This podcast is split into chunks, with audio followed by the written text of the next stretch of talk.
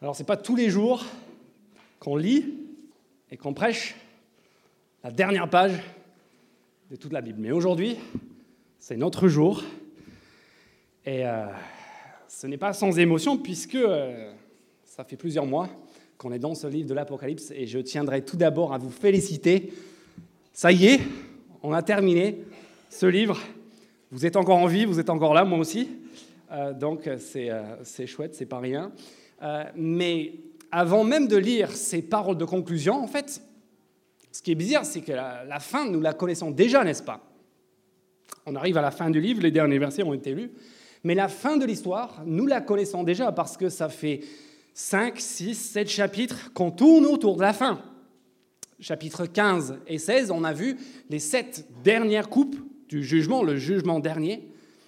Et puis, euh, si jamais on avait fait une sieste pendant les chapitres 15 et 16, on a les chapitres 17 à 21, où la fin nous est représentée une nouvelle et une dernière fois sous la forme de l'image de deux femmes.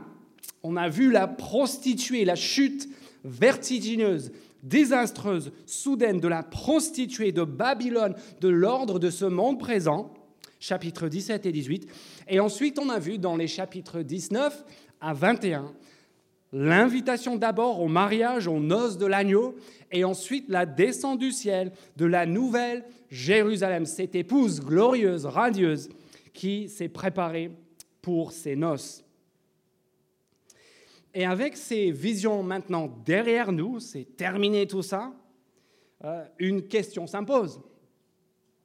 Et c'est la question à laquelle euh, que, Jean il veut adresser ce matin, c'est la question de ben, maintenant qu'est-ce qu'on fait?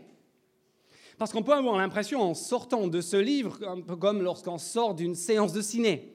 Vous connaissez cette, expérience, vous passez une heure ou deux dans un monde fantastique, dans, la, de la science-fiction, dans, des aventures, il y a des balles, il y a des luttes, il y a des, des, voyages sur toute la Terre, un peu comme dans ce livre de l'Apocalypse. Et tu es en plein dedans, et puis tu sors de la séance, et vous connaissez ces couloirs avec les néons qui mènent à la sortie à, à Jean Jaurès à côté là. Et là, tu es, un peu groggy, enfin, tu, tu, tu, et tu te rends compte, en fait, euh, attends, ce que je viens de voir, ce n'était pas vrai, en fait. Tout ça, ce n'était pas vrai. Maintenant, il faut que je, revienne sur Terre, sous les néants, la banalité de mon existence. Et, et donc, tu, tu, tu, voilà, tu, tu chasses ça de ton esprit, tu vas prendre un McDo, et tu reprends le cours de ton existence triste. Ce serait tentant de faire la même chose avec l'Apocalypse, de dire c'était impressionnant, c'était c'était bouleversant. Mais on en ressort, on ne sait pas trop comment atterrir. Qu'est-ce qu'on en fait maintenant? Et c'est pour cela que c'est tellement intéressant de reconnaître qu'au chapitre 22, verset 6, le même ange qui nous a montré la vision de Babylone et la vision de la nouvelle Jérusalem, qui nous a, montré la fin de toutes choses, le même ange est encore en train de nous parler. Les visions sont terminées, mais le message n'est pas terminé. Regardez chapitre 22, verset 6.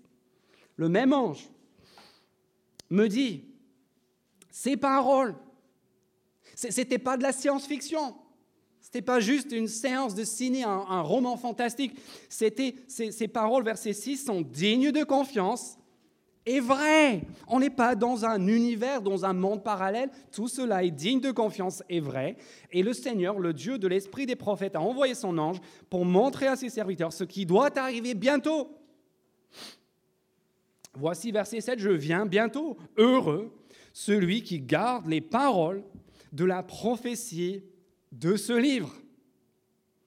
Et quand on lit ces paroles-là du verset 7, on est censé, ceux qui étaient là au début du mois de septembre, se souvenir, maintenant qu'on est dans la conclusion, se souvenir de l'introduction. Personne ne s'en souvient, c'est pas grave, on va revenir. Chapitre 1, verset 3.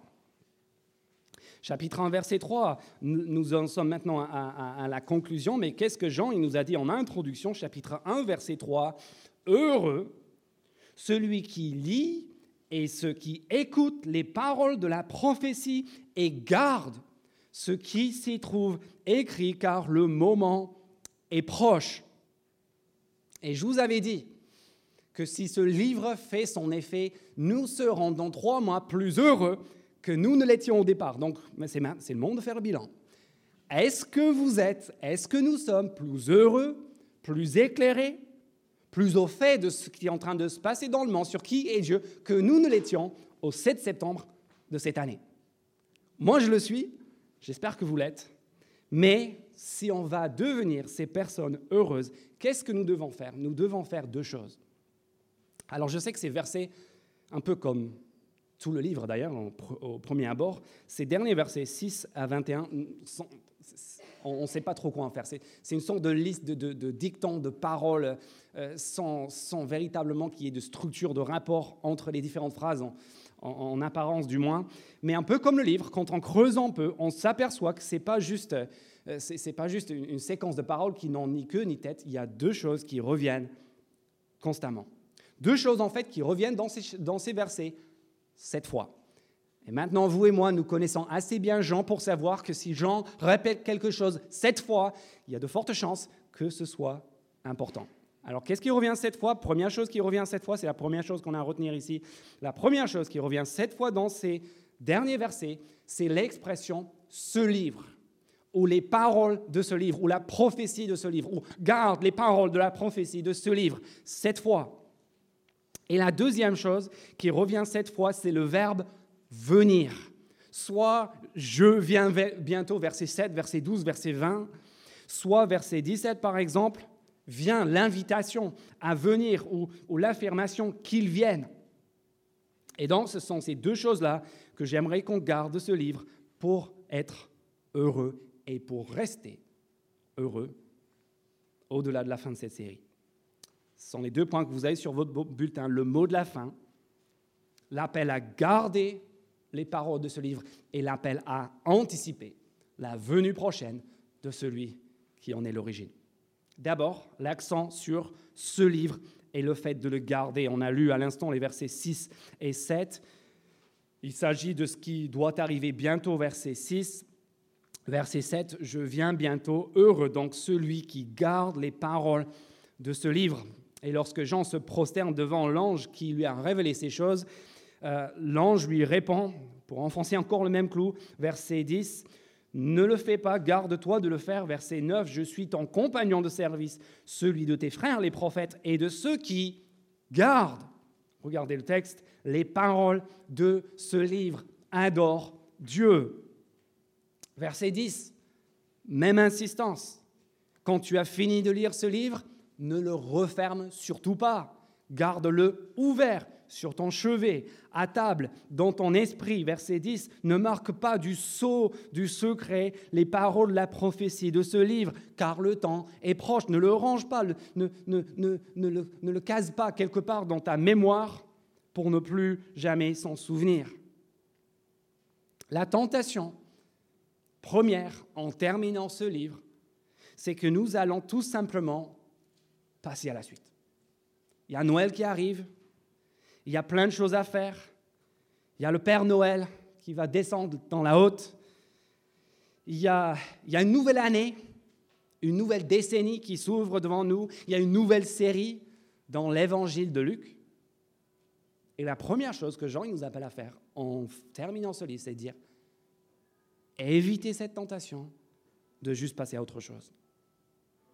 Garde les paroles de la prophétie de ce livre. Or, nous le savons maintenant, j'espère, que cette prophétie, ce livre qui est un livre prophétique, qui est le seul exemple en fait dans notre Bible de prophétie, sous la Nouvelle Alliance, dans le Nouveau Testament, exactement comme la prophétie de l'Ancien Testament, est tout sauf une série de prédictions.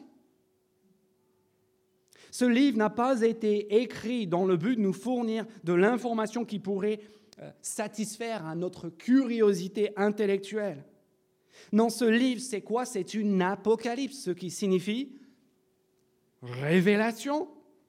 C'est un livre qui nous a ouvert les yeux aussi bien sur le présent et sur le monde dans lequel on, on vit, chapitre 12, 13, 17, 18, entre autres, que sur ce qui va se passer à l'avenir un livre qui, comme les prophéties de l'Ancien Testament, nous présente Dieu tel qu'il est vraiment, nous sensibilise aux enjeux de nos vies et de notre monde et de notre moment dans la culture et dans l'histoire. Dans quel objectif? Pour nous conduire au choix et à l'action. Pour nous conduire au choix et à l'action. Ce livre n'a jamais été écrit comme un traité pour titiller une poignée d'illuminés. Ce livre, c'est quoi Vous vous souvenez? C'est une lettre. Une lettre de prophétie apocalyptique révélatrice qui a été écrite à qui? À des églises, aux sept églises, à l'ensemble des églises, à l'ensemble du peuple de Dieu en Asie mineure il y a 2000 ans et par extension à l'ensemble du peuple de Dieu dans tous les temps, dans tous les lieux, pour nous avertir et pour nous encourager à la vision de qui Dieu est et à la lumière de la réalité qu'il révèle. Alors qu'est-ce qu'on garde de ce livre? Trois choses. Trois choses que je voudrais vous inviter à garder de ce livre. Premièrement, l'encouragement de ce qui est peut-être l'image dominante de tout le livre, l'image du trône.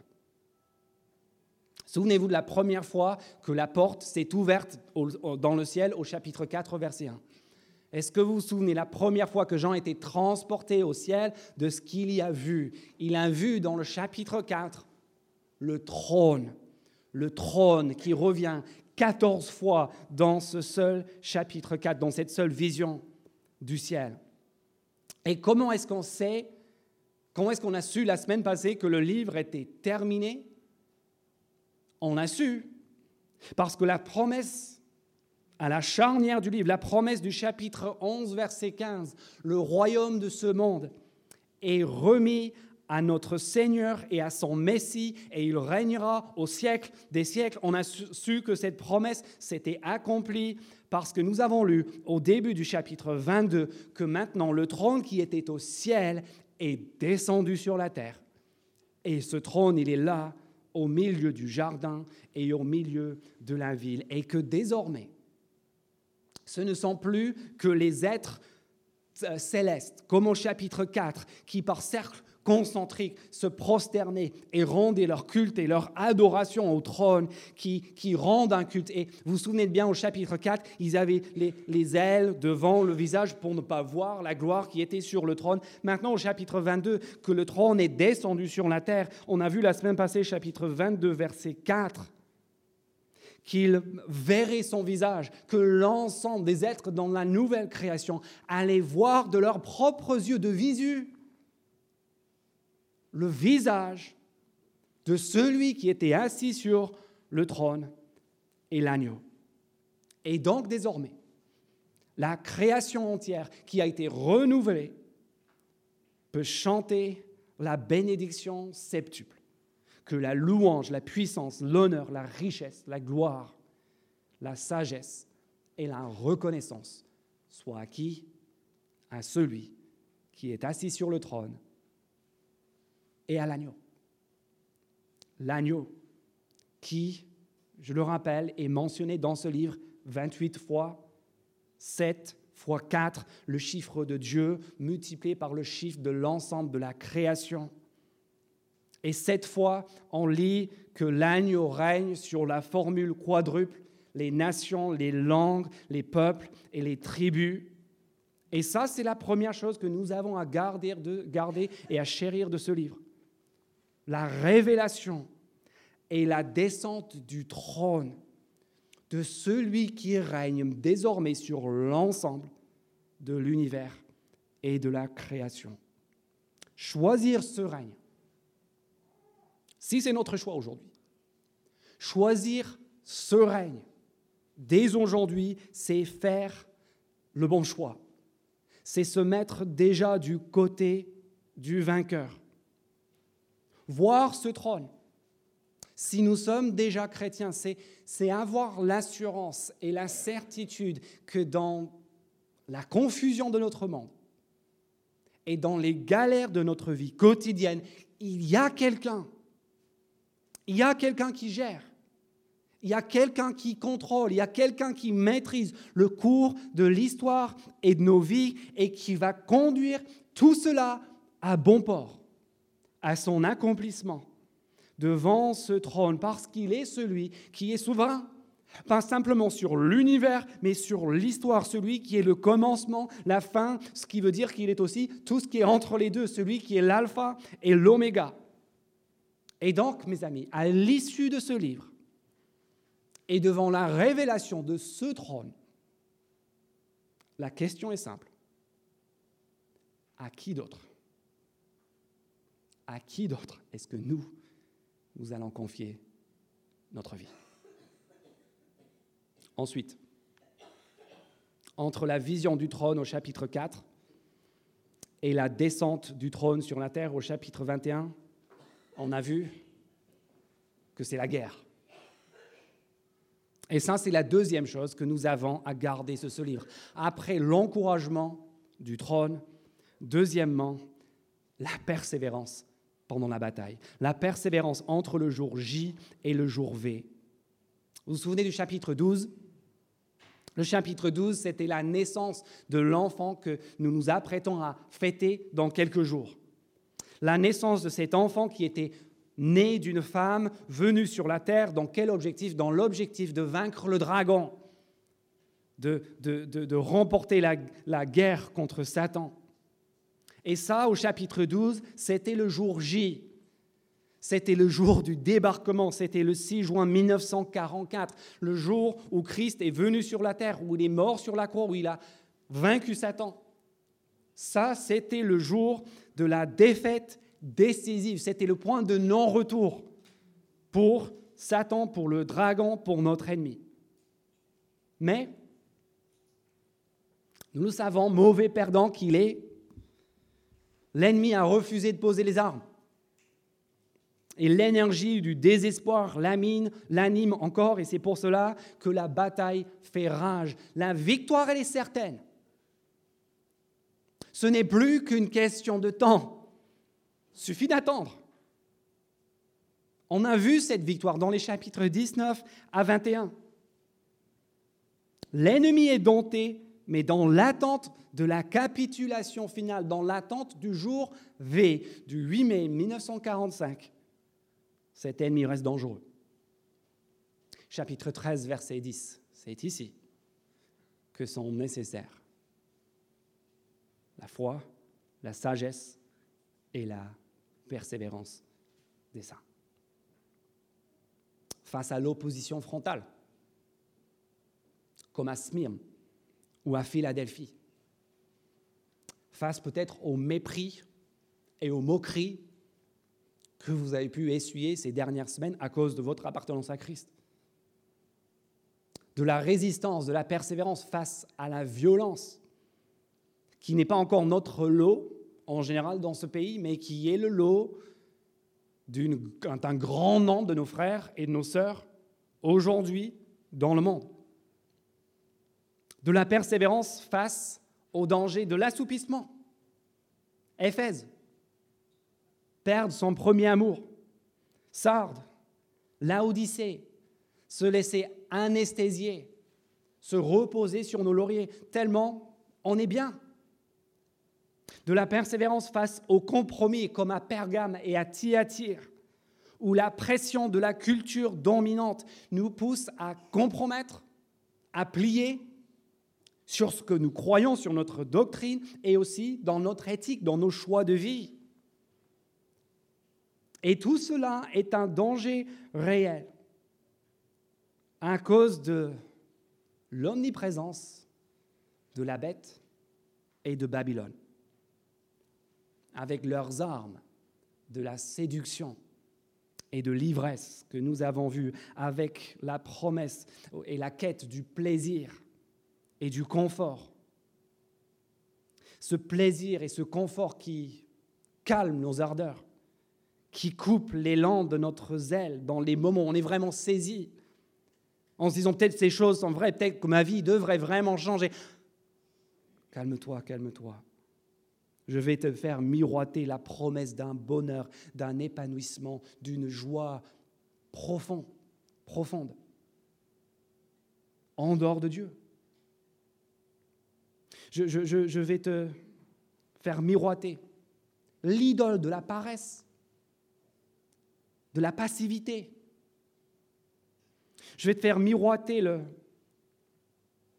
la promesse d'une carrière, d'argent, de devenir propriétaire, d'augmenter son patrimoine, de fonder une famille, d'être populaire, d'avoir un corps qui fait envie, pour qu'on fête Noël, une fois de plus, en dépouillant la terre et en exploitant les autres pour avoir les cadeaux qu'on convoite, sans jamais vraiment penser à l'enfant qui est né, qui est venu pour vaincre le dragon et ses illusions. Passer quelques jours de vacances, bercé dans l'illusion de notre canapé, devant nos Netflix, en nous disant, finalement, on n'est pas si mal ici. Peut-être que notre vrai chez nous, ce n'est pas, pas le ciel. Ça peut se trouver aussi ici. Si nous, si nous allons garder ce livre en tant qu'individu et en tant qu'Église, et c'est mon espoir, c'est mon souhait, cela veut dire que nous devons continuer de mener cette bataille dans nos pensées, dans nos croyances, dans nos choix. Parce que garder ce livre, c'est aussi persévérer fidèlement jusqu'au bout, en acceptant si nécessaire la souffrance, comme l'agneau lui-même, afin de vaincre. Ce qui nous amène à la troisième, et peut-être à ma chose, la chose que je préfère garder de ce livre, à savoir l'admiration devant son héros. L'admiration devant son héros. Et vous savez tous de qui je parle. Je parle bien sûr de l'agneau, de Jésus-Christ.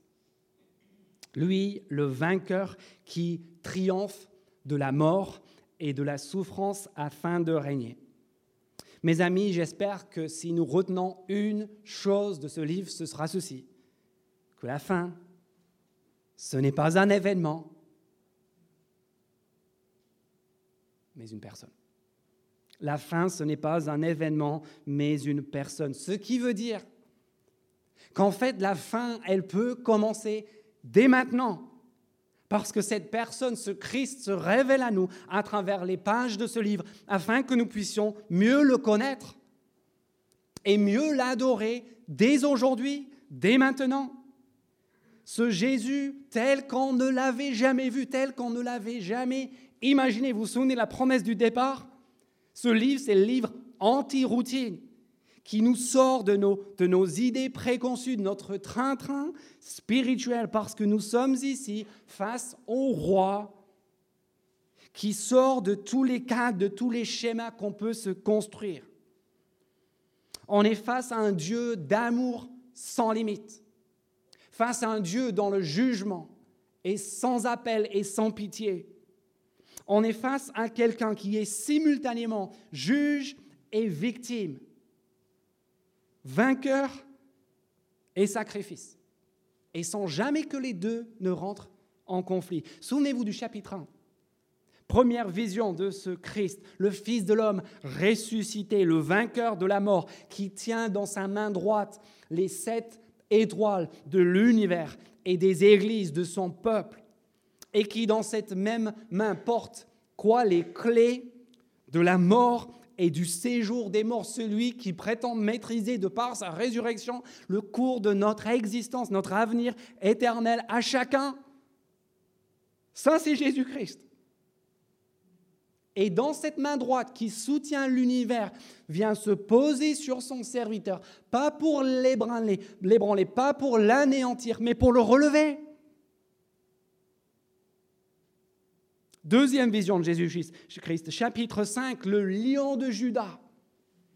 Le seul qui est trouvé pour répondre à cette question, qui est digne Qui est capable, qui est qualifié d'ouvrir le livre et d'en briser les sceaux? Qui est capable de mettre en œuvre, de mettre à exécution l'ensemble des projets de Dieu pour le salut et pour le jugement au cours de l'histoire et jusqu'à la consommation de l'histoire? Et on a découvert que ce lion de Judas était celui qui était capable. Pourquoi? Parce qu'il était aussi un agneau l'agneau sacrifié, l'agneau dont le sang couvre et protège, comme l'agneau de l'Exode au tout début de la Bible, dont le sang protège de la colère de Dieu quand il vient en jugement. Jésus-Christ, chapitre 14, le juge omniscient, vous vous souvenez de ses yeux, son regard enflammé, ses yeux comme des flammes. Le regard perçant, le regard omniscient qui peut regarder jusqu'aux profondeurs de nos âmes à tous. Celui qui peut juger parce qu'il sait tout de tout le monde. Et dans au chapitre 14, l'habit est éclaboussé de sang, alors qu'il écrase les raisins dans les, des vendanges dans la cuve du vin de l'ardente colère de Dieu. Jésus-Christ au chapitre 19, qui était, vous vous souvenez, l'époux, le guerrier qui vient en conquérant sur son cheval blanc pour détruire enfin les destructeurs de la terre, pour balayer tout obstacle, pour enlever tout ennemi pour que plus rien ne le sépare de son épouse, de son peuple. Chers amis, voici, voici l'agneau de Dieu, tel que nous ne l'avions jamais vu. Gardez les paroles de ce livre. C'est aussi ne jamais se lasser de l'homme au cœur de notre foi, c'est se joindre aux myriades des myriades rassemblées autour du trône et qui s'écrit à plein poumon au chapitre 4, au chapitre 5, au chapitre 7, au chapitre 11, au chapitre 14, au chapitre 15, au chapitre 19, au chapitre 21, au chapitre 22, qui s'écrit sans cesse. Tu es digne. Tu es digne notre Seigneur et notre Dieu, de recevoir l'honneur, la louange et la gloire, car tu as donné ton sang et tu as racheté pour Dieu un peuple, un royaume de prêtres et de rois. Que ce soit ce matin votre toute première fois à l'église Les Deux Rives ou dans une église, ou que ce soit que vous soyez de, ceux qui, sont là depuis bientôt six ans, depuis la toute première rencontre de cette Église, sachez une chose, jamais, jamais, jamais, jamais, on ne pourra venir ici, devant ce Christ, devant ce Dieu, les mains dans les poches, et en se disant, je sais, je connais, j'ai fait le tour, je suis blasé. Le jour où on dit ça, c'est le jour où on a perdu de vue qui est ce Christ, qui est cet agneau. Jamais on ne l'aura cerné. Jamais on ne pourra le domestiquer. Jamais on n'aura fini de le découvrir, jamais on ne pourra le rentrer proprement dans nos super schémas théologiques préconçus. Pourquoi? Parce que jamais, pendant toute l'éternité, nous ne cesserons de l'admirer, de le louer, à en être ébloui et à le chanter. Alors qu'est-ce qu'on attend? Pour commencer maintenant Parce que justement, venons-en aux dernières paroles de ce Christ dans ce livre et dans toute la Bible. Parce que maintenant, pour la première fois, c'est Jésus qui s'adresse à nous, à la première personne. Et, si on a encore un doute, si nous hésitons encore à répondre, à donner à Dieu une réponse en vertu de ce qu'on a vu dans ce livre, regardons bien le message de la fin du verset 6. On parle ici de ce qui doit arriver bientôt. Et entendant ces paroles à lui, les paroles de Christ, verset 7, Voici, je viens bientôt. Verset 12, Voici, je viens bientôt. Verset 20, l'avant-dernier verset, avant la salutation, quelle est la dernière chose qu'on entend? Celui qui atteste ces choses dit, Oui, je viens bientôt. Est-ce que je peux être plus clair? J'aurais envie de vous faire un dessin, sauf que le livre est déjà une longue série de dessins pour que le message soit clair. Ce que l'on est en train de voir ici, c'est ce qui arrivera bientôt. Il n'y a plus de temps à perdre. Il y a urgence. Je sais que vous n'avez pas l'impression comme ça, mais il y a urgence. Si on écoute et si on garde les paroles de, ce livre, il y a urgence parce que celui qui est et celui qui était est aussi celui qui vient. Et celui qui vient bientôt. Et si vous dites, ça attendra demain, regardez-moi la fin du verset 16. Non, mes amis, cela n'attendra pas demain, parce que demain, c'est lui.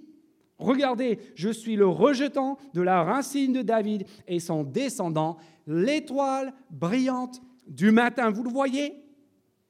Demain, c'est lui. Demain, c'est trop tard. Je viens comme un voleur, il dit. Mais là, j'entends déjà quelqu'un qui se dit, euh, attends, c'est très bien, mais euh, quand, quand est-ce qu'il été écrit ce livre? Ça fait, un petit bail, non? 2000 ans? T'appelles ça bientôt? Ça fait un petit moment que ça dure.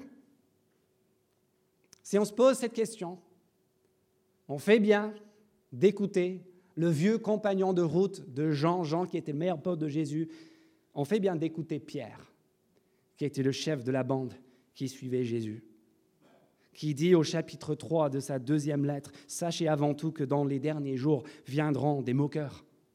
Ces hommes vivront suivront leurs leur propres désirs et diront, Où est la promesse de son retour? En effet, depuis que nos ancêtres sont morts, tout reste dans le même état qu'au début de la création. Bah, Jonathan, qu'est-ce qui a changé depuis septembre, depuis qu'on a commencé l'Apocalypse? Qu'est-ce qui a changé depuis que moi je suis né, depuis que mes parents sont... Depuis le, rien ne change, le, le monde continue. Mais s'il y a une chose, bien aimé, que vous ne devez pas oublier, c'est qu'aux yeux du Seigneur, un jour est comme mille ans. Et mille ans. Deux mille ans. Un jour. Le Seigneur ne tarde pas dans l'accomplissement de la promesse, comme certains le pensent. Au contraire, il fait preuve de patience envers tous, en ne voulant qu'aucun ne périsse, mais que tous, et tous ceux qui étaient au Laboikos le 8 décembre 2019, parviennent à la repentance. Pourquoi ces 22 chapitres? Pourquoi ces 13 semaines?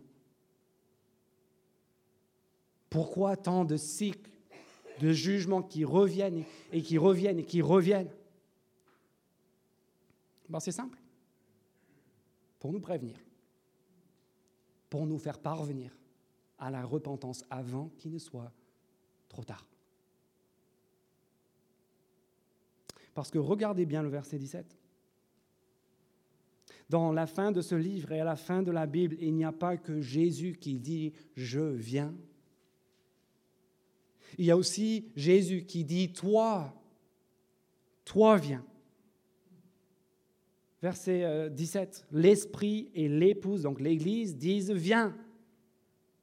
Que celui qui entend dise, viens. Que celui qui a soif vienne. Que celui qui veut de l'eau, de la vie, la prenne gratuitement. Ça, c'est la parole de Dieu pour toi ce matin. Si tu viens ici depuis quelques semaines, depuis quelques mois, et en écoutant ce livre, tu, tu sens monter en toi la conscience que ce Dieu de la Bible, il existe vraiment, il parle vraiment. Et si tu sens monter en toi la soif d'accéder à ses promesses, d'avoir part, pas juste d'entendre, mais comme quelqu'un d'extérieur, mais d'avoir part aux promesses et aux bienfaits qui sont promis dans ce livre, viens. Parce que Jésus vient, toi aussi, viens. Et c'est pour cela que nous lisons au verset 11 que celui qui est injuste commette encore des injustices, que celui qui est sale se salisse encore, mais que le juste pratique encore la justice, et que celui qui est saint progresse encore dans la sainteté. Nous n'avons pas ici une invitation noir sur blanc dans la Bible à faire n'importe quoi, que celui qui est sale se salisse encore. Les fêtes arrivent, laissons-nous aller, faisons... Non, et c'est pas non plus du fatalisme. Bah, t'es comme ça. Tu, bah, tu peux rien faire. Tout... Non. C'est une façon de nous dire le jour du Seigneur viendra comme un voleur. Il nous surprendra. Il nous prendra au dépourvu. Et donc, en fait, ce qu'on est en train de faire aujourd'hui, c'est ce qu'on est en train de faire en ce jour-là. Parce qu'on ne sait pas quand ce jour-là va venir. Ce n'est pas la peine de dire Ouais, ouais, sur mon lit de mort, quand je le vois venir doucement, peut-être que je, remettrai ma vie entre les mains de Dieu parce que c'est peut-être pas ton lit de mort qui va venir, mais le bus numéro 27 sur le boulevard en sortant du Laboikos. Et, et en fait, ce que tu étais en train de faire aujourd'hui, ce sera ce que tu étais en train de faire le jour où tu as rencontré Jésus-Christ. Si nous temporisons si nous remettons le changement à demain, à plus tard, au mois de janvier, à quand j'aurai fini mes études, à quand j'aurai trouvé un, partenaire, à, quand j'aurai euh, des enfants, à quand je serai à la retraite, en fait, il sera trop tard. Et donc, mes amis, que ce soit pour prendre la décision, pour la première foi de ta vie, à placer ta, ta vie et ta foi entre les mains de Jésus-Christ. Ou que ce soit juste pour prendre une décision. Celle que tu sais que Dieu attend de ta part. Si nous sommes chrétiens, si nous sommes de ceux qui écoutent attentivement ce que Jésus dit, nous savons ce qu'il attend de nous. Nous savons ce qui est à faire. Et si vous êtes comme moi, vous, vous trouvez tout un tas de raisons pour ne pas le faire. Je suis tellement reconnaissant. Pendant cette série, je, sortais d'ici une fois, et un frère que le Seigneur a envoyé vers moi, et je lui parlais d'une certaine situation, d'un domaine de ma vie où j'étais en train de manquer à, mes responsabilités. Et je lui disais, oui, mais c'est une période particulière, tu vois, Bientôt, je, vais changer. Et il me disait, euh, si tu te dis ça, tu seras encore dans dix ans. Ça fait déjà des mois que tu en es là. Ne remets pas à demain ce que tu peux faire aujourd'hui. Verset 14. Heureux ceux qui lavent leurs robes ils auront droit à l'arbre de vie et pourront entrer par les portes de la ville dehors les chiens, les sorciers, ceux qui vivent dans l'immoralité sexuelle, les meurtriers, les idolâtres et tous ceux qui aiment et pratiquent le mensonge. Ne te fais pas avoir en attendant lundi, demain, janvier. parce que lui, il vient. Toi aussi. Viens. Avant qu'il ne soit trop tard. Pour t'abriter sous le sang de l'agneau, face à la colère à venir.